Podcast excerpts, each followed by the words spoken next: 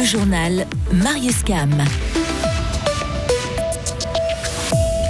La vie est dure pour les stations de ski régionales. Celle de Villarlot lance une campagne de financement participatif pour remplacer son câble. Aussi vite que possible, mais aussi lentement que nécessaire. Vous avez sûrement reconnu la phrase presque mythique d'Alain Berset. Le Fribourgeois a vécu sa dernière journée au Parlement. Et en parlant de dernière, une dernière victoire à la maison comme cadeau de Noël en avance pour les fans de Gauthieron.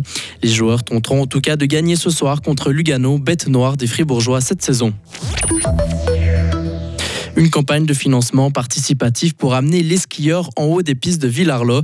L'association qui gère la station de ski souhaite réunir 25 000 francs d'ici fin janvier pour prendre en charge une partie du remplacement des 1300 mètres de câble du téléski principal. Un changement nécessaire pour obtenir une nouvelle homologation et répondre aux normes de sécurité. Jean-Marc Pité, responsable d'exploitation au sein de l'association des téléskis du Mont-Giblou. Il y a aujourd'hui dans le système qu'on est des responsabilités en cas de pépins, bénévoles ou pas, passionnés ou pas, face à ces responsabilités, il y a des personnes qui doivent signer leur engagement vis-à-vis des autorisations d'exploiter, vis-à-vis des assurances, etc. Et là, en l'occurrence, on a un responsable technique aussi qui assume ce rôle-là, et puis notre président global de l'association qui chapeaute tout le fonctionnement de ces activités et qui, en cas de situation délicate, est quand même la personne euh, responsable. Le remplacement du câble coûte environ 40 000 francs. Actuellement, l'association des téléskis Mont-Giblou ont déjà réuni plus de 11 000 francs. Il a défendu ce matin son tout dernier sujet au Parlement. Le président de la Confédération, Alain Berset, prend sa retraite politique après 20 ans de travail, dont 12 au Conseil fédéral. Le mandat du Fribourgeois a notamment été marqué par la pandémie du coronavirus, où il a été présent presque chaque semaine en conférence de presse pour présenter les différentes mesures.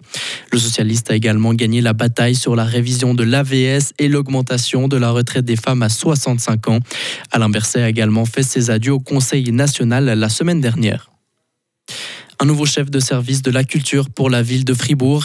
Juan Diaz a été désigné par le conseil communal, une volonté de continuité selon la ville puisqu'il était déjà le chef de service ad intérim depuis juin dernier. Âgé de 53 ans, Juan Diaz succédera donc à Natacha Ross. Après 11 ans passés à la tête de la culture, elle avait souhaité donner une nouvelle orientation à sa carrière.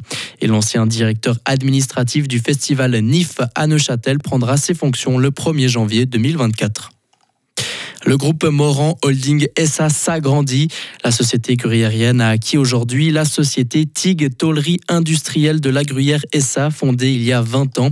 Elle emploie environ une cinquantaine de collaborateurs sur son site à Bulle. Leader roman dans son secteur, TIG SA va intégrer le groupe basé à Aînay qui comprend entre autres Moron Construction Métallique. Plus de 500 animaux ont perdu la vie dans un incendie. Une ferme s'est embrasée dans la nuit de mercredi à jeudi à Botan vers 1h30 du matin dans le canton de Vaud. Seule une cinquantaine de bovins ont été sauvés. Beaucoup d'animaux ont dû se faire euthanasier après l'arrivée des secours à cause des fumées toxiques. Et une personne qui résidait dans le rural est toujours recherchée par les autorités. Le bâtiment lui a été totalement détruit par les flammes. Une fusillade meurtrière à Prague. Un homme armé a tué plusieurs personnes et en a blessé des dizaines d'autres dans un bâtiment universitaire du centre de Prague. L'assaillant a été cependant éliminé, a annoncé jeudi la police tchèque sur les réseaux sociaux. Et en sport, Gauthieron euh, ira défier sa bête noire ce soir. Les Fribourgeois accueilleront Lugano, contre qui ils n'ont jamais gagné cette saison. À croire que l'élimination du mois de mars en pré-playoff face aux Tessinois reste encore en travers de la gorge des Dragons. Il reste sur deux défaites, 5 à 2 en septembre et 5 à 3 en octobre. Le capitaine de Gauthieron, Julien Sprunger, détaille les raisons de ces échecs.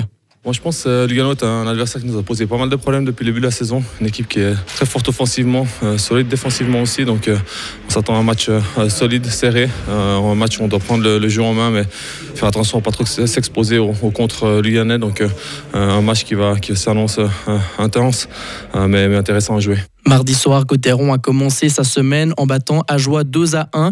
Kylian Motet va mieux. L'attaquant a délivré une passe décisive. Avant cela, contre Bien et Davos, il avait marqué. Kylian Motet admet qu'il est en train de retrouver des couleurs. Ah, aujourd'hui, je me sens beaucoup mieux qu'en en début de saison. Euh, voilà, j'ai eu euh, pas mal de soucis aussi euh, au niveau personnel, donc euh, ça, ça a pris un peu le dessus malheureusement. Mais euh, effectivement, depuis un certain temps, ça va mieux. Avec les coachs, justement, on discute beaucoup, donc euh, on- ils sont aussi là pour, pour nous aider, donc c'est important. Mais je pense que depuis, depuis à peu près deux mois, je pense que ça va mieux. Et puis voilà, maintenant c'est à moi de, de continuer sur cette, sur cette voie-là. Le match entre Gauthieron et Lugano débutera ce soir à 19h45. Une partie à suivre en direct sur Radio Fribourg dès 19h30 en compagnie de Valentin Nanzy et Valentin Wirtz. Et avant cette partie, les Dragons sont troisième du classement.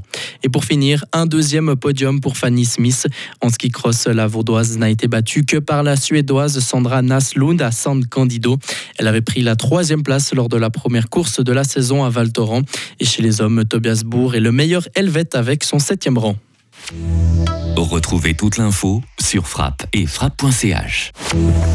La météo, avec toute l'équipe des boulangeries pâtisseries Suard qui travaille jour et nuit pour ravir vos papilles et qui vous souhaite de belles fêtes. Le temps de ce vendredi reste gris, pluvieux, venteux avec de la neige de 1300 à 1500 mètres. Pour la suite, samedi, des nuages encore et de rares averses. Pour Noël, on aura un temps plus ensoleillé doux en vue. Demain, il fera de 6 à 8 degrés sur le plateau. Samedi, 5 à 8 degrés, 7 à 8 sur le Léman et dimanche de 4 à 9. Ou encore de moins 3 à 8 degrés en